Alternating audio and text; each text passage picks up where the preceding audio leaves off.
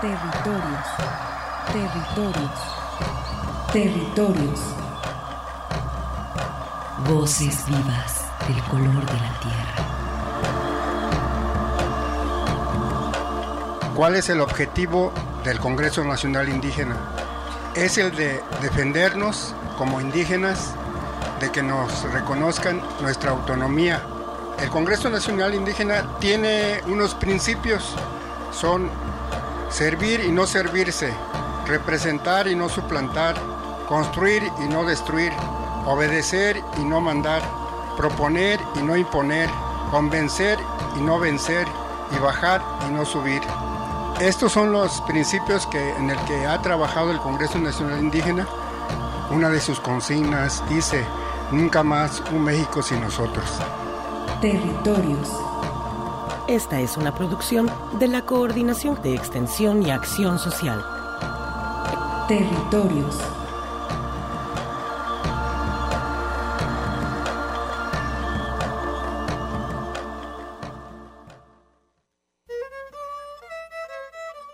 Rescatemos nuestra raíz en defensa del maíz.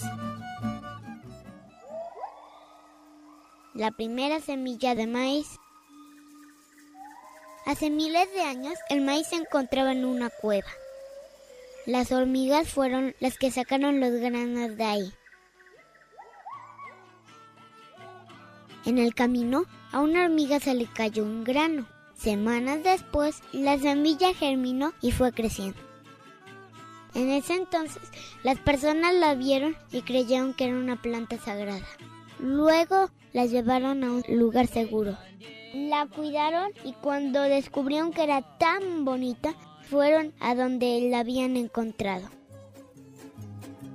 Justo en ese momento, las hormigas estaban cargando más semillas.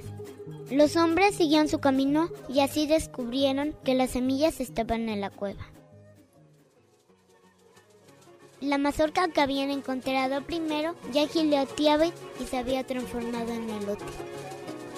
Cuando los granos estuvieron macizos, los repartieron para reproducirlos, con el propósito de que este grano fuera un alimento sagrado porque había salido de la cueva.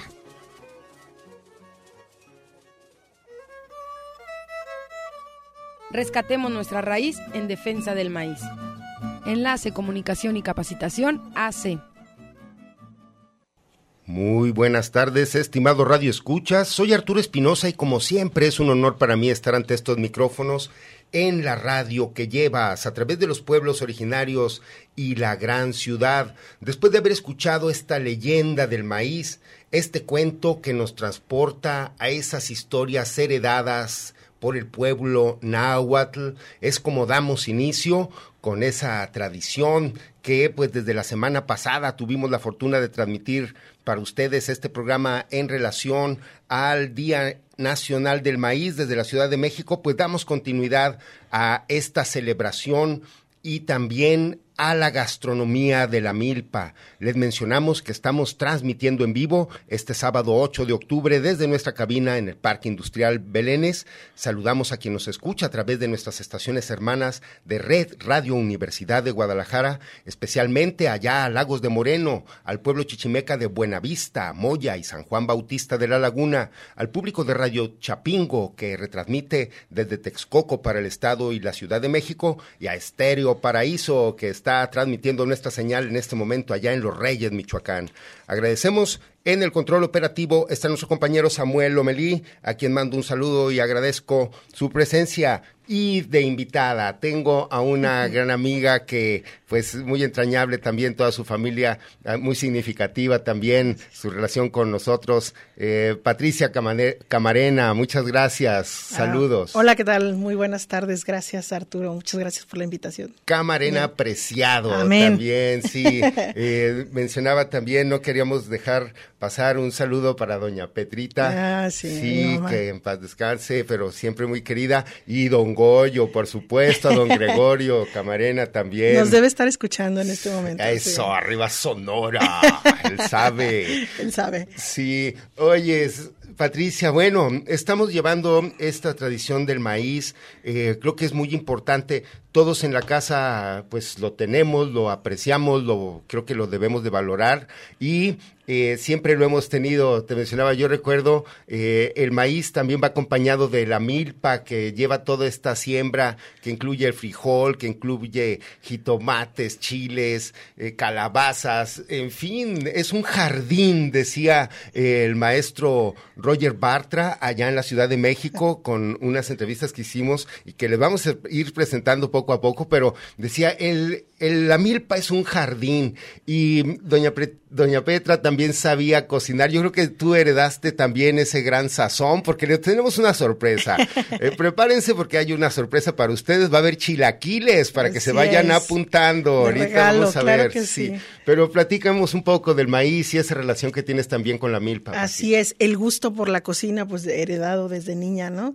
Y ya te tocó a ti probar algunas cosas que cocinaba mi mamá y bueno, pues se vuelve como una tradición el enseñarle a los hijos a cocinar, porque aunque somos tres y soy la única mujer, todos sabemos cocinar y todos le hacemos a, la cocina, ¿no? Y sí, en esta ocasión me toca a mí hablar sobre el, sobre el maíz, pues porque tengo un negocio de chilaquiles, ¿no? Y bueno, los chilaquiles se hacen con tortilla y de ahí es que venimos con la experiencia del maíz tan rico, tan importante en nuestra alimentación en México, base de la alimentación. Sí, eh, te mencionaba el sabor de, de, la salsa de tu mamá, siempre lo recordaré porque a mí me cambió la vida, el de la torta ahogada específicamente. Dije, de verdad, esto es manjar de dioses. Yo que vengo de Aguascalientes tenía cierto recelo porque se me hacía muy enchilosa y no la entendía esa cuestión también, pero no, no, no, tu mamá tiene un sazón que dije, es la verdad, la torta ahogada funciona y funciona de verdad.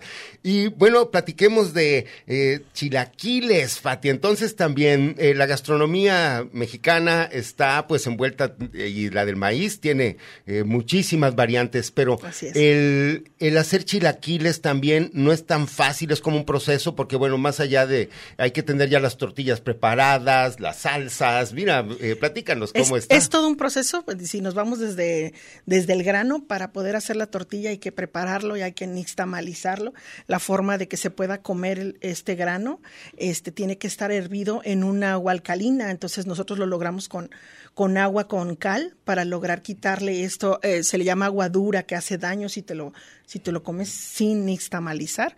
Así que se tiene que nixtamalizar primero y una vez que está cocido así se puede empezar a preparar la masa para empezar a preparar las tortillas, para empezar a preparar los totopos, para empezar a preparar los chilaquiles. Entonces, claro que lleva todo un proceso o varios procesos en los que no nada más entro yo, sino entran otras personas y a mí ya me van entregando el proceso, digamos que terminado. Pero si tuviera que hacerlo desde el, desde el maíz, sí, se lleva días en, en estar listos. Sí, no, y como mencionas, de ya de sembrarlo, pues se lleva toda una temporada que al menos cuando aquí en Jalisco inicia el periodo de lluvias, es cuando los eh, agricultores empiezan a sembrar, dicen, de temporal y están cosechando en estos momentos. Por eso también se celebra el día 29 de septiembre, el Día Nacional del maíz, porque son las fechas en las que ya están, dicen, los elotes buenos. Ahora sí, ya es cuando, sí. Sí, fíjate, nosotros ah, en México eh, recolectamos alrededor de 27 a 30 toneladas de maíz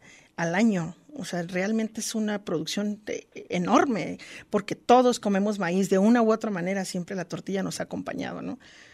Sí, y pues eh, platiquemos. A ver, tenemos chilaquiles que vamos a sortear también. ¿Cuántos vamos a sortear y cómo? a eh, ver, primero, ¿cómo se llama? ¿Cómo está la situación? Sí, mira, es una franquicia lo que yo tengo. Somos 13, 13 negocios de chilaquiles y esta franquicia surgió a través, a partir de la de la pandemia, de no poder eh, tener restaurantes abiertos, entonces esta idea no, que no es mía, chilaquiles en cajita como si fuera, ¿recuerdas esas comidas, comida china en una cajita? Bueno, pues nosotros tenemos, ándale, comida mexicana en cajita, ¿no? Tenemos los chilaquiles en una cajita, nos hablas por teléfono y te lo hacemos llegar a tu trabajo, a tu domicilio.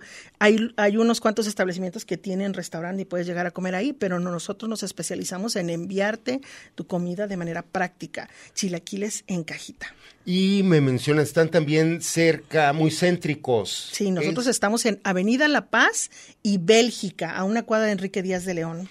Uh, bien cerca para los compañeros ahí del edificio de la Universidad de Guadalajara, que están allí cerquitísima. Entonces, va a ser, ¿cuántos vas? vas dices que traes una sorpresa. Así es, vamos a regalar cinco chilaquiles este, a las primeras cinco personas que se comuniquen en un ratito más. Eh, yo creo que los vamos a dejar, los que se comuniquen cuando pongamos en el corte de la media, vamos a poner una melodía que se llama Campesino y allí vamos a rifar entonces cinco cajitas de chilaquiles. ¿Cómo se llama? Bueno, Chilaquiles Doña Félix, así inició el proyecto como Chilaquiles Doña Félix y así hemos trabajado, no sé, un año y ahora que se quiere arreglar el nombre y que, ya sea todo legal, porque primero estábamos viendo si funcionaba o no, y resulta que no podemos usar, fíjate, ese es un dato curioso, no podemos usar eh, Chilaquiles Doña Félix. porque el Doña y el Félix no pueden ir juntos en una sola oración si quieres comercializar. Así es, es, es la única Doña Félix del mundo. Y entonces... Híjole, no, para que vean lo que es, veamos cómo es el mercado, la mercadotecnia. Es algo de lo que se... Eh, se platicó mucho la semana pasada ya en la Feria del Maíz, allí en la Ciudad de México, con esta apropiación, decían allá primero de las semillas, pero mira, acá ya hasta de las marcas y los nombres. Hasta el nombre, no podemos llamarnos Doña Félix, este, porque no, no, porque nadie más se puede llamar así. Y entonces, bueno, pues ahora somos... Félix de la Ciudad de México deben de estar cobrando regalías. ah, invítenlos unos chilaquiles. para, para que se, relajan y nos dan chance. Sí, sí, sí, que se alivian. Pero mientras, pues bueno, ahora somos Chila Félix, pero la mayoría de la gente nos conoce como Doña Félix porque así empezamos, ¿no? Pero no, no, no. Chila Félix para no entrar en conflictos. Bien, pues eh, con esa eh, recomendación y esa advertencia que les decimos, tenemos aquí unos chilaquiles para ustedes para que cinco personas en un ratito los vamos a rifar. Los invitamos a ir al primer corte y regresamos con Patricia Camarena aquí en cabina. Sigues caminando. Territorios. Ecos sonoros de identidad.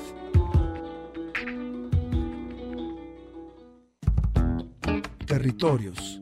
Un espacio para la comunicación sin fronteras.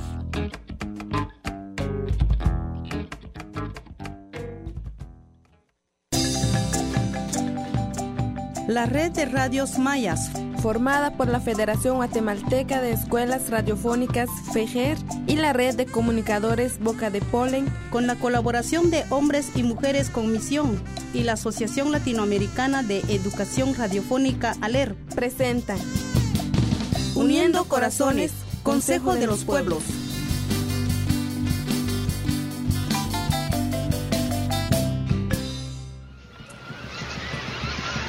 Desde tiempos remotos, nuestros ancestros mayas reconocían la importancia de proteger el medio ambiente, de respetar los derechos de la posesión de la tierra y territorio. Nuestros ancestros consideraron la alimentación como un derecho inviolable. Ellos cultivaron las plantas comestibles, granos, semillas, frutos y raíces, estableciéndolos como parte de su alimentación. Poco a poco fueron seleccionando la semilla de un grano que se convirtió en la planta sagrada base de su alimentación el maíz. En la actualidad, los descendientes de estos grandes cultivadores viven un clima de inseguridad alimentaria y nutricional, sobre todo por la injusta distribución de los recursos del Estado y las marcadas desigualdades de las riquezas en este país y deterioro del medio ambiente y recursos naturales. Vos, Mincho, fíjate que esta mañana escuché por la radio donde dijeron que si no queremos seguir aguantando hambre, debemos trabajar en la poca tierra que tenemos. Debemos sembrar maíz, maicillo, frijol o ayotes, verduritas que son criollos. No necesitan abono y resisten a la sequía, vos. Esta situación está duro, Mingo. El gobierno no nos apoya en nada solamente apoya a los que cosechan para la exportación, pero nosotros estamos en todo nuestro derecho de exigirle como campesinos y pequeños productores que hagan un programa de apoyo para nosotros. ¿Cómo está eso que solo a los grandes se les apoya con todo para sus cultivos nosotros qué? Tenés razón, Mincho. Nosotros hemos vivido siempre y sin el apoyo del gobierno. Pero yo creo que ya es tiempo de que vayamos levantando la cabeza, pues que nos organicemos y con nuestras propuestas exijamos este derecho que por ley nos corresponde. Porque antes que producir para la exportación, debemos producir para nuestras propias familias y para el mercado local. Me parece buena tu pensada, Mingo. Hoy mismo les voy a contar a los demás vecinos para que le entremos todos. Pero nosotros vamos a dar el primer paso en esta lucha. Como dice el dicho, no dejes para mañana lo que puedes hacer hoy. La alimentación es un derecho inviolable para todos los seres humanos. Lo reza la Declaración de los Derechos Humanos firmada en el año de 1948. Nadia Sandoval, integrante del Centro Internacional para la Investigación de Derechos Humanos, con sede en Guatemala, declaró para Radios Mayas. Cada vez es menos el maíz que se está produciendo, es justamente la señal de alarma para que se establezcan políticas encaminadas a garantizar la soberanía alimentaria del país. La producción de maíz ha venido disminuyendo, es entonces eh, la señal de alarma para que establezcan políticas públicas de incentivo a esta producción? Se hace necesario sacar a la luz pública que el derecho a la alimentación no se está cumpliendo a cabalidad por parte de los estados. Las comunidades están en todo su derecho de exigir en igual condiciones y oportunidades para todos y todas en mejorar la producción de granos básicos tradicionales y garantizar así una seguridad alimentaria y nutricional. De esta manera puntualizó Nadia Sandoval. Que yo no tenga comida en mi casa no es un problema que se quede en mi casa, sino que es un problema que se debe trasladar al Estado. Estamos hablando de la prevalencia del derecho a la vida sobre cualquier situación. O sea, siempre tiene que prevalecer el derecho a la vida, es responsabilidad del Estado y el Estado debe de estar al tanto de que las familias tengan acceso a los alimentos por la vía del salario, por la vía de la producción y por las vías que sean necesarias. La red de radios mayas, formada por la Federación Guatemalteca de Escuelas Radiofónicas FEGER y la red de comunicadores Boca de Polen, con la colaboración de hombres y mujeres con misión y la Asociación Latinoamericana de Educación Radiofónica ALER, presentaron Uniendo Corazones, Consejo de los Pueblos.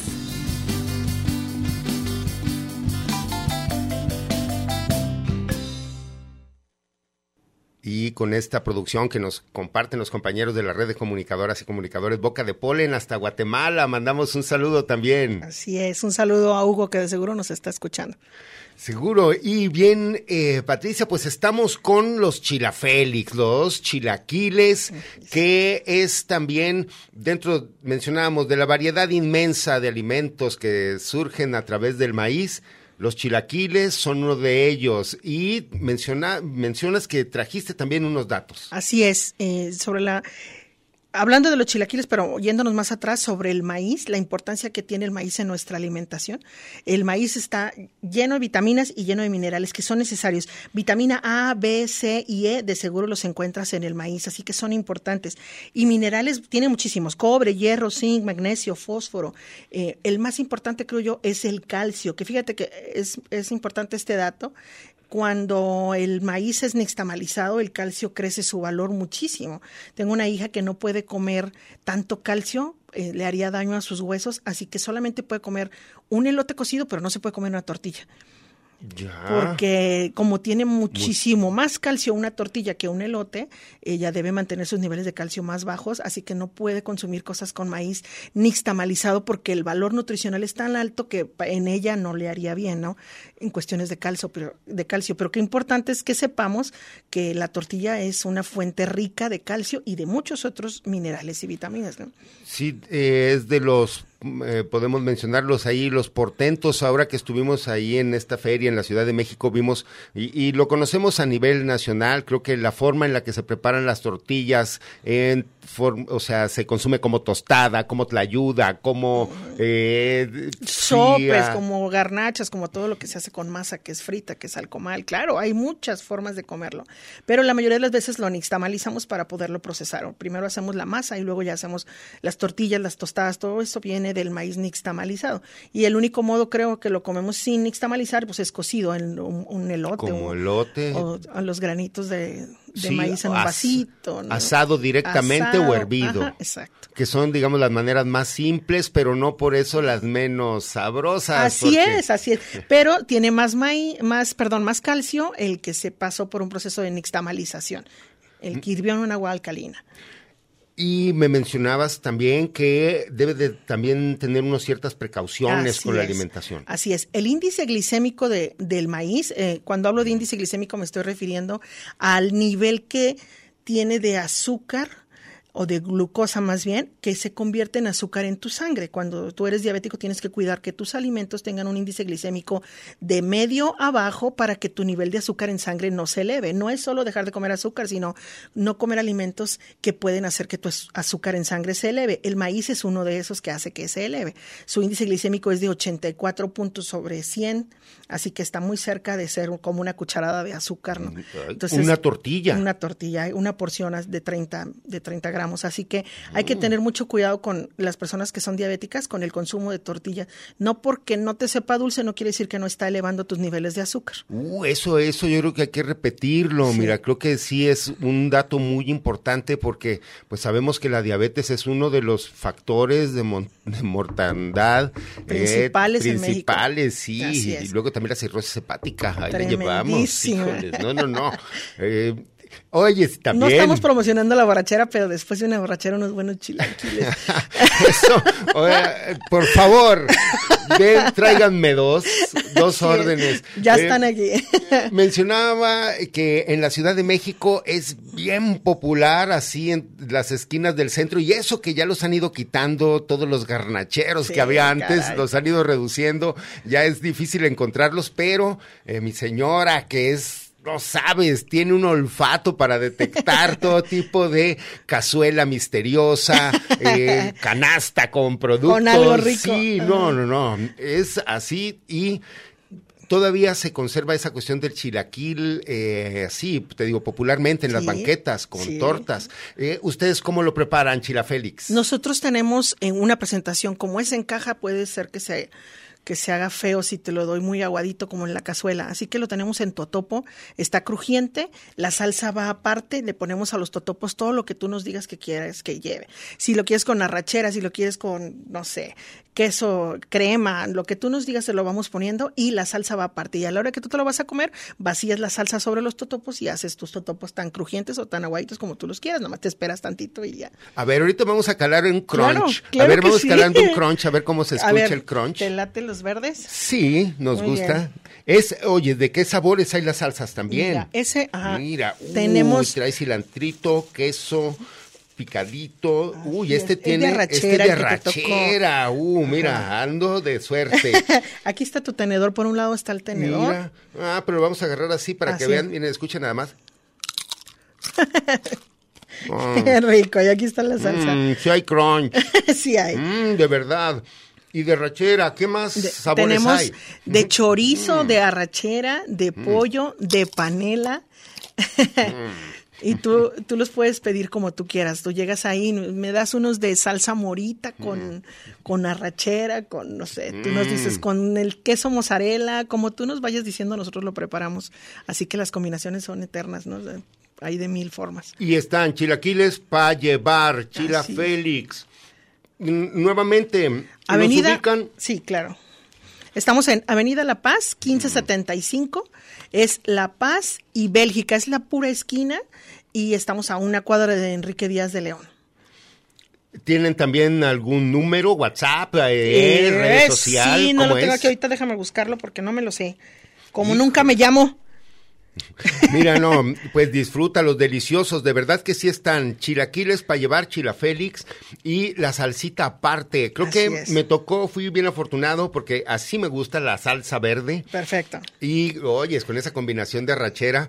Ay, disculpen ustedes que tuve la osadía de Adelante, para eso son, para eso son. Pero, eh, ¿te parece entonces? Vamos eh, a ir por lo pronto, em, mientras localizas también cómo contactarnos, vamos a poner el corte y nos vamos a seguir con una melodía eh, para hacer esta cuestión de la rifa de los... Con su nombre completo y se anotan. Sí, que los primeros Cinco, personas que se anoten en lo que dura pues este corte y la melodía que vamos a escuchar de Soy Campesino que nos mandaron allá desde Veracruz, los compañeros de Radio Guayacocotla.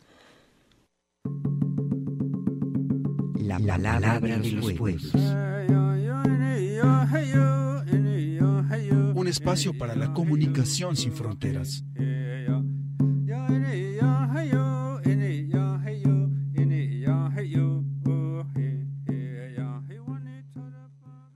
Lum kinaltik, kuchel, tukeltayel, tebatzil viniketik, tiyakuk yichik, yichel tamuk, tebay hachemitel. Territorios, resistencia y autonomía de los pueblos originarios. Regresamos.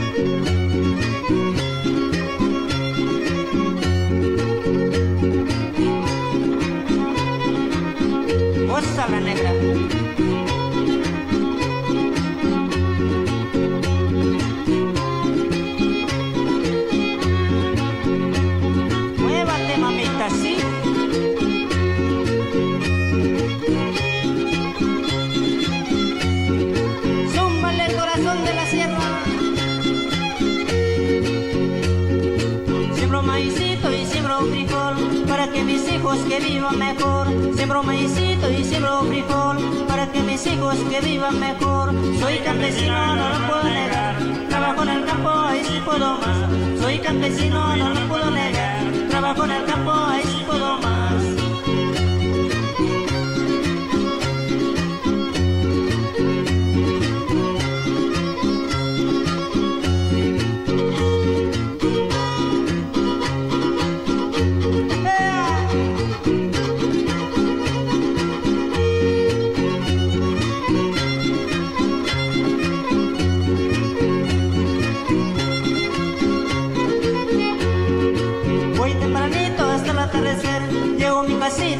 mi mujer, voy tempranito hasta el atardecer, llego a mi casita contenta mi mujer, soy campesino, no lo puedo negar, trabajo en el campo, ahí sí puedo más, soy campesino, no lo puedo negar, trabajo en el campo, ahí sí puedo más.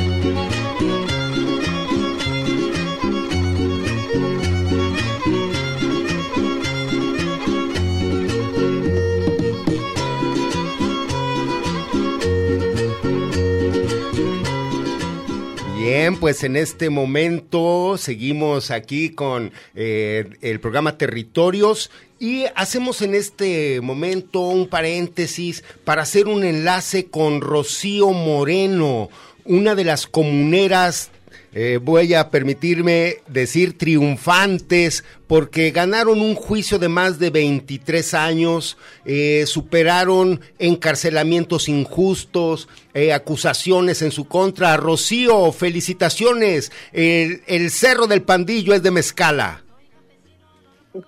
Hola Arturo, buenos días, muchas gracias. Sí, escucho. Sí, siempre, siempre lo fue ese cerro.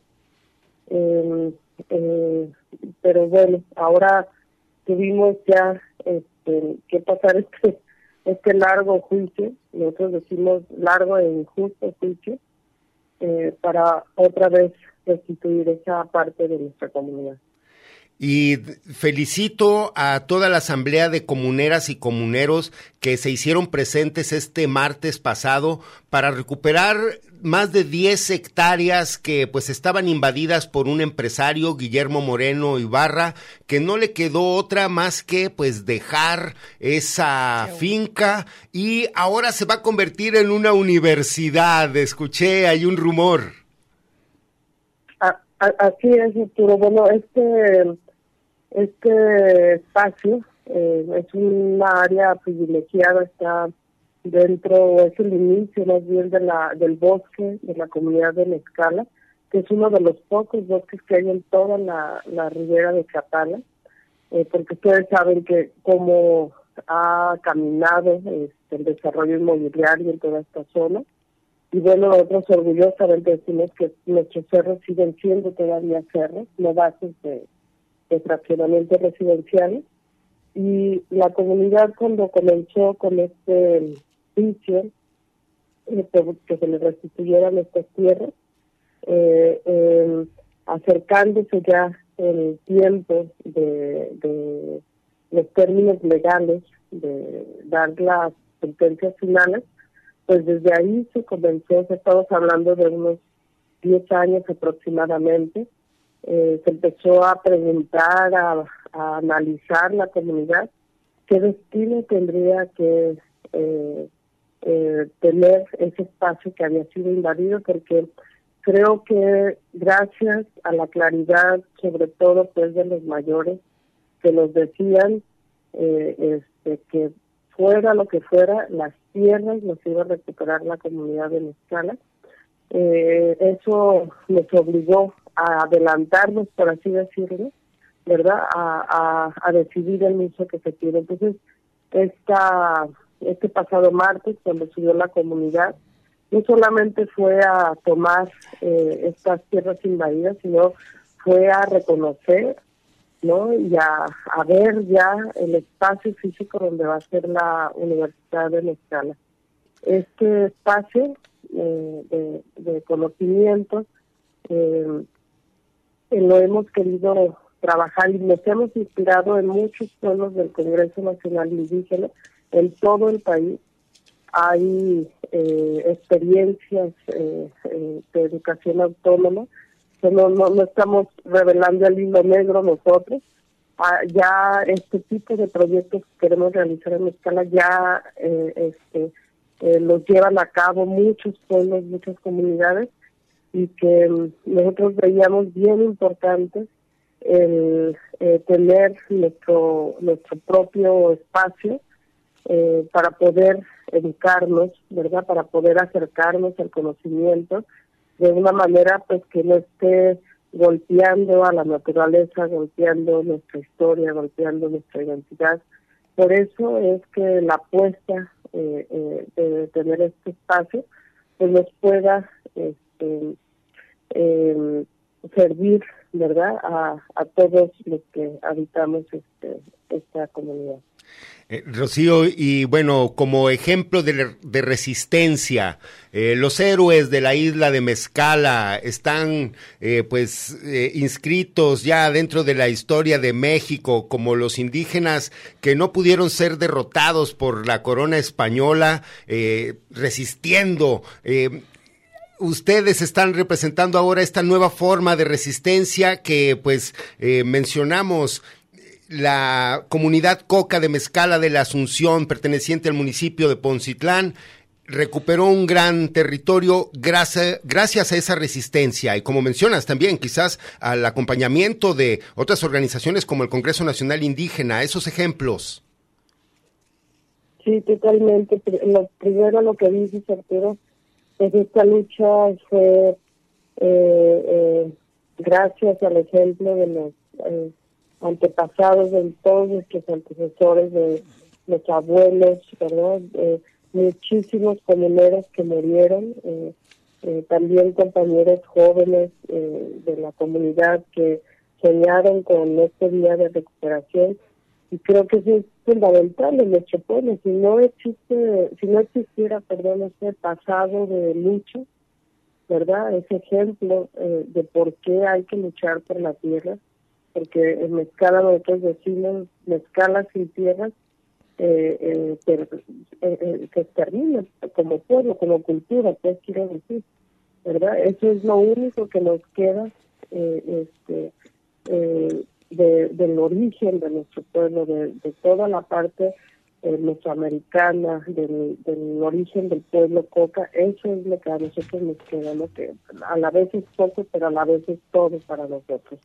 Entonces, esta lucha es gracias pues al ejemplo del pasado que se ha tenido y, por supuesto también a, a, todas las organizaciones este, eh, en los pueblos, organizaciones sociales, perdón, en México y a los pueblos eh, del Congreso Nacional Indígena y a muchos individuos, abogados, intelectuales, periodistas, comunicadores como ustedes, que creemos que eh, eh, han puesto nuestra lucha en, la opinión pública, porque creemos nosotros pues que son personas que también saben lo importante que es eh, en estos momentos obtener eh, cualquier lazo comunitario, darle sentido de comunidad a nuestras vidas, ¿no? Yo creo que por eso mucha gente externa a la escala eh, ha hecho su lucha de escala como, como propio y pues eso obviamente nos fortalece y nos, nos llena pues de, alegría eh, y de mucho agradecimiento con todos los que formaron parte de esta recuperación de tierra. Pues Rocío, eh, felicitándolos a todos, eh, y reconociéndoles todo este, pues, este esfuerzo, ese trabajo, como mencionas, abogados, intelectuales, eh, algo que desees agregar, eh, pues eh, estaremos siempre bien al pendiente de cómo siga la recuperación de, de, pues, del territorio de Mezcala, sus aguas, su cielo, todo, de verdad, felicitamos este esfuerzo y este gran logro. Muchas gracias, Arturo. Lo único que les pedimos pues es eh, que estemos atentos, ¿verdad? Hay gente eh, en comisiones de nuestro pueblo, de la comunidad, resguardando eh, las zonas recuperadas. No queremos que llegue a haber alguna un ataque, ¿verdad? A, a, los a los hombres, a las eh, mujeres también que se están quedando en esta zona para resguardarla y que bueno poco a poco les vamos a ir compartiendo los avances de, este espacio educativo que, que, bueno, pues va a ser el espacio de todos este, eh, los que quieran y decidan involucrarse. Muchas gracias. No, pues al contrario, Rocío, eh, esperemos vernos pronto y muchas felicitaciones eh, a todo el pueblo de Mezcala, a todos los comuneros, a la asamblea. de verdad, gran logro este, este triunfo de recuperación del territorio del Cerro del Pandillo. Felicitaciones. Gracias. Pues eh, los eh, vamos, eh, Patti, tuvimos, eh, seguimos aquí en el programa, una buena respuesta. Ya volaron los chilaquiles. Ya se acabaron. Muchas gracias. Sí, ya tengo las, tengo cinco personas, pero tengo un conflicto ahí con la sexta que acaba de llamar. Este, con mucho gusto le regalo el, el sexto, nada más por ser la güera. Nos habló Berta Esquivel, que es la número 6. Bueno, nomás porque eres tú. ¿Y quién más también se lo lleva? Así es. Rafael Cortés Laguna, Víctor Hugo Padilla Rodríguez, Enrique Alonso Chávez Varela, María Trinidad Sandoval Vargas y María Teresa Sánchez Anaya. Muchas gracias. Hay que pasar por sus chilaquiles ahí, Avenida La Paz 1575, esquina con Bélgica, a una cuadra de Enrique Díaz de León y ahí pueden recoger los chilaquiles cualquier día de la semana. Eh, vamos a escuchar este poema dedicado al maíz y seguimos en territorios. Yo tengo manos de maíz, en ellas reside un hálito terrestre y palpitan misterios arcillosos con humedad de vegetales peces. Yo tengo frente de maíz, yo sueño la paz del surco iluminado y verde, coronado de cañas verticales como lineales templos de azúcar y de fiebre. Yo tengo frente de maíz, yo pienso con las venas acústicas y fuertes, como un resucitado intemporal que escondiera su voz en los claveles. Yo tengo labios de maíz, yo canto sin la fría corola de la muerte, y predico las alas de la harina con una gran serenidad silvestre. Yo tengo sueños de maíz, yo vivo, hombre de ayer, de hoy, hombre de siempre. Nuestro atavismo vegetal es único, maíz de amor, substancia de las sienes. Yo tengo manos de maíz, en ellas reside un hálito terrestre y palpitan misterios arcillosos con humedad de vegetales peces. Yo tengo frente de maíz, yo sueño la paz del surco iluminado y verde, coronado de cañas verticales como lineales templos de azúcar y de fiebre. Yo tengo frente de maíz, yo pienso con las venas acústicas y fuertes, como un resucitado intemporal que escondiera su voz en los claveles. Yo tengo labios de maíz, yo canto sin la fría corola de la muerte, y predico las alas de la harina con una gran serenidad silvestre. Yo tengo sueños de maíz, yo vivo, hombre de ayer, de hoy, hombre de siempre. Nuestro atavismo vegetal es único, maíz de amor, substancia de las sienes. Hermano Sol, cuando te plazca, vamos a colocar la tarde cuando quieras. Tiene la milpa edad para que hicieras, con puñados de luz sonoros tramos. Si en la última piedra nos sentamos, verás cómo caminan las hileras y las hormigas de tu luz raseras moverán prodigiosos miligramos. Se fue haciendo la tarde con las flores silvestres y unos cuantos resplandores sacaron de la luz el tiempo oscuro que acomodó el silencio. Con las manos encendimos la estrella y como hermanos caminamos detrás de un hondo muro. Hermano Sol, cuando te plazca, vamos a colocar la tarde cuando quieras. Tiene la milpa edad para que hicieras, con puñados de luz sonoros tramos. Si en la última piedra nos sentamos, verás cómo caminan las hileras, y las hormigas de tu luz raseras moverán prodigiosos miligramos. Se fue haciendo la tarde con las flores silvestres, y unos cuantos resplandores sacaron de la luz el tiempo oscuro que acomodó el silencio. Con las manos encendimos la estrella y como hermanos caminamos detrás de un hondo muro. La tierra será como sean los hombres. La tierra será como sean los hombres. Coincidencias de identidad milenaria en territorios.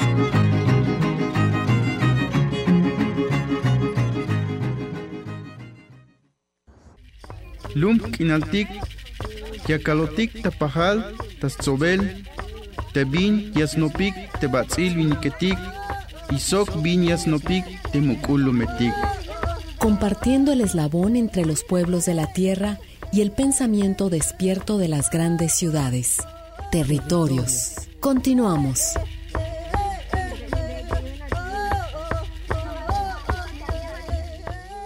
Y en este momento hacemos un enlace con Carlos Ogaz del área de sistematización e incidencia del Centro de Derechos Humanos Fray Bartolomé de las Casas, que desgraciadamente se profundiza la violencia en los altos de Chiapas, desplazados, eh, emitieron el Fraiba un boletín sobre lo que está sucediendo en Chenaló en días pasados. Bueno, Carlos. Sí, eh, así es, Arturo. Bueno, muchas gracias por eh, el espacio nuevamente. Un saludo a ti, a tu equipo y al auditorio que me está escuchando. Pues efectivamente, las cosas en Chiapas parece que van de mal en peor, ¿no? Si eh, no salimos de una crisis y, y, se presenta otro fenómeno agudizando, pues en este caso el desplazamiento forzado de alrededor de 100, 100 130 personas en el municipio de, de Chenaló, en, en, Santa, en Santa Marta, un, una, una microregión que por lo menos desde, desde el 2018 ha presentado pues el accionar continuo, cotidiano de, de grupos armados, grupos armados que eh, pues eh, nosotros hemos señalado la omisión y la responsabilidad del Estado respecto pues a la no investigación, a la no desarticulación y mucho menos eh, el desarme, ¿no? Eh, una, una violencia que, que pues, eh, como, como señalo, ha sido permitida por el Estado mexicano y que además tiene raíces profundas, ¿no? Que está enraizada desde las comunidades y, y es una violencia que fue fomentada por el Estado mexicano, por las Fuerzas Armadas desde la década de los noventas con, la creación de grupos paramilitares que eh, ejercieron violencia, asesinatos, desapariciones, eh, desplazamientos forzados, llevaron a cabo masacres, nunca fueron judicializados, quedaron eh, cubiertos por el manto de la impunidad. Y pues bueno ahora lamentablemente vemos los frutos, no vemos los frutos de esa de ese nunca que esos grupos nunca fueron desarticulados, nunca fueron desarmados. Y pues bueno actualmente siguen más fortalecidos ahora con, con vínculos ahí seguramente eh, como hemos venido registrando con gobiernos municipales, con eh, pues también con, con, el crimen organizado, ¿no? Eh, una mezcla ahí pues muy compleja, muy compleja y también pues son, nosotros llamamos son dinastías del, del paramilitarismo, ¿no? En, el sentido en que pues son hijos de, de líderes paramilitares de los noventas que masacraron, y, que ahora dan continuidad a esta violencia, ya no solamente una violencia sociopolítica, digamos, dirigida en contra de organizaciones sociales o en contra de movimientos, digamos, antagónicos al, Estado, como podría ser el ZLN, sino que están causando eh, terror, eh, eh, violencia generalizada en contra de la población civil de, Chiapas y, y, que, bueno, se manifiestan en, en disputas absurdas, de 20 hectáreas, disputas de 20 hectáreas de tierra, de 60 hectáreas de tierra, pero muestran una gran capacidad de fuego, muestran equipo táctico, muestran capacidad organizativa con conocimiento eh, de la zona y militar también. Entonces, pues eh, es, estos son los grupos que eh, actualmente están causando pues este desplazamiento de ciento, aproximadamente 130 personas, 32 familias y, pues preocupante la situación porque eh, dentro de estas personas hay alrededor de 36 niñas, niños y adolescentes que están en, situación pues de alta vulnerabilidad, ¿no? Eh, y, pues bueno, la verdad es que cuando decimos que son que son este tipo de actores, pero hay, hay que señalar también que son actores diversos, ¿no? Comento estos sucesores de, de paramilitarismos, pero también eh, la conjugación con grupos armados del crimen eh, organizado, la delincuencia común, eh, se suman organizaciones corporativistas afines al Estado y una nueva, digamos, remilitarización de, los territorios en Chiapas, aunado pues a la, a la militarización de la seguridad pública con pues la masiva incursión de la Guardia Nacional en territorios de pueblos originarios y, y también de población mestiza en el estado de Chiapas, ¿no? No, pues eh, sí, Carlos, perdón, eh, muy preocupante y además pues eh, hemos visto que hay retenes y pues muchos focos de violencia en la región, o sea, y mencionas 136 personas desplazadas, pues nos, nos habla de la magnitud de, de, este, de este fenómeno de violencia. Sí, hombre, mira, nosotros en el, en el Fraiba eh, decimos que, se vive una, una crisis de violencia pues muy preocupante, ¿no? Hay diversos actores eh, civiles que están utilizando pues el recurso armado como mecanismo de control político, territorial y económico y nosotros hemos documentado desde el año 2011, o sea, digamos documentado directamente, ¿no? Como fuente primaria, 40 conflictos en donde eh, el recurso armado, las armas se han convertido en en el elemento central de las disputas, ¿no?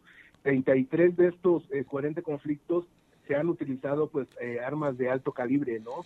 Eh, y, la mitad por lo menos de los eventos se están presentando en la región de los Altos de Chiapas, que es en donde ahora mismo pues está esta crisis de desplazamiento forzado, ¿no? Y te digo, los actores son diversos y estos actores pues están generando una, una grave descomposición social que, hoy estamos atestiguando, ¿no? emana directamente del conflicto pues político militar y resuelto desde, la década de los 90, ¿no? Tras la emergencia del STLN, pero también se le pues la ausencia de mecanismos eh, efectivos para, para la solución de conflictos sociales eh, y bueno, que, que se estén utilizando tanto eh, recurso armado para la disputa de tierras, por ejemplo, de estas 20 hectáreas, como está sucediendo ahora mismo en Santa Marta, pues también te habla de un mercado ilícito de, armas, ¿no? Es muy fácil en Chiapas acceder a una arma de alto calibre, ya no digamos las cazaconejos, estamos hablando de, de, armas de alto poder y eh, pues esta impunidad histórica que permitió pues eh, la no desarticulación, el no desarme de los grupos paramilitares y que ahora se hayan conjugado estos grupos paramilitares con eh, grupos de grupos criminales, ¿no? Es, es dramática, digo, lamentable la violencia, es dramática, eh, ya que ha permeado las estructuras comunitarias, ha fracturado las, los pueblos, las comunidades, y, y bueno, el, el, mecanismo de la violencia es utilizado como mecanismo de terror, ¿no? Va, va, va creciendo y, y, y, es urgente desactivar estas violencias, ¿no? Reconstruir el tejido social de los pueblos, eh, con la propia participación de la población que está siendo, eh, pues, ahora mismo eh, vulnerada en sus, en sus, derechos eh, y, y a, a, través de todo este pues, ambiente de violencia que está reinando eh, hoy en día en Chiapas, Arturo. No, pues eh, Carlos Ogaz, eh, agradezco mucho de verdad eh, todo este reporte que nos haces, es, eh, este espejo de la violencia que también se está viviendo allí en, Chiapas, como vimos en Guerrero. pues Discúlpame nuevamente, se nos acaba el tiempo. Eh, pues la gente que quiera y eh, que visite la página del Fraiba, ahí están todos estos boletines y esta información. Así es, ahí nos pueden visitar en, en, en y en nuestros en nuestras redes sociales como Centro de Derechos Humanos de Bartolomé de las Casas nos van a encontrar seguro. Y pues bueno, solamente decir que es muy importante que el Estado mexicano adopte medidas eh, para prevenir por un lado las, las causas del desplazamiento forzado, pero también que garantice la protección y la seguridad de estas personas que ahora mismo se encuentran desplazadas por la violencia, eh, eh, buscando el disfrute de la vida digna y la paz, ¿no? Y, y, que investigue estos grupos armados, que, que busque eh, su desarticulación y también su desarme, Arturo. Y pues, nuevamente muchas gracias por el espacio, ojalá que eh, en algún momento podamos encontrarnos con noticias amables en Chiapas, con un mejor Chiapas para todas y para todos. Sí, de verdad, este, desde acá un abrazo solidario y pues seguiremos en contacto, Carlos. Muchas gracias y pues eh, nunca más otro acteal, es lo que estamos pidiendo. Nunca más otro acteal y saludos para ustedes y el auditorio. Gracias, Carlos. Pues, ay, con estas noticias, Patti, Terrible, de, ¿verdad? sí, de una cosa a otra. Eh, vamos, pues bueno, eh, desgraciadamente, pues son los temas que trajimos el día de hoy para eh, tener conocimiento de cómo está vibrando el país en las comunidades indígenas, el maíz como sustento también, esta lucha por la resistencia de los pueblos es también gastronómica, Pati. Así es. Y eh, a ver nuevamente, ¿quién se llevó los premios y a dónde hay que ir? La, claro, la dirección, Avenida La Paz 1575 es La Paz esquina con Bélgica, a una cuadra de Enrique Díaz de León. El teléfono 33 31 40 54 50. Momento, momento. Nuevamente el teléfono. 33 31 40 54 50. Bien, y tienen eh, área limitada de entrega o... Así es, este, nosotros vamos caminando, entonces no nos hagan ir muy lejos, por favor. Ah, entonces, en el puro centro, En cerca puro del centro. edificio de la Universidad de Guadalajara. Así es. Las Chila Félix. Chila Félix, estamos abiertos de todos los días, de 8 de la mañana a 3 de la tarde. Ahí nos, nos esperamos. Los domingos es Todos los obligatorio. días. Así Mm, es. Oigan, pues diario. Entonces está la invitación. Patti, de verdad te agradezco mucho toda esta cortesía también que tienes aquí para nuestro público y pues recomendarle a la gente que se alimente bien, que se alimente con chilaquiles desde temprano. Muy, muy temprano, y los esperamos. Gracias. No, pues está la invitación. No queda más que agradecer al público su amable atención. Gracias a Eduardo Nava también que nos hizo Gracias. un super paro. Gil Domínguez que ya se encuentra también aquí en cabina dispuestos. Y ya viene la hora de los cuentos. Tengan la, eh, pues eso, la gentileza de seguirnos escuchando aquí en Radio Universidad de Guadalajara. Gracias. Territorios. Territorios. Territorios. Voces vivas del color de la tierra. El Congreso Nacional Indígena tiene unos principios, son servir y no servirse, representar y no suplantar, construir y no destruir, obedecer y no mandar, proponer y no imponer, convencer y no vencer, y bajar y no subir. Una de sus consignas dice, nunca más un México sin nosotros. Los esperamos nuevamente el próximo sábado a las 12 del día. Agradecemos el favor de su atención y sigan escuchando Red Radio Universidad de Guadalajara. Territorios.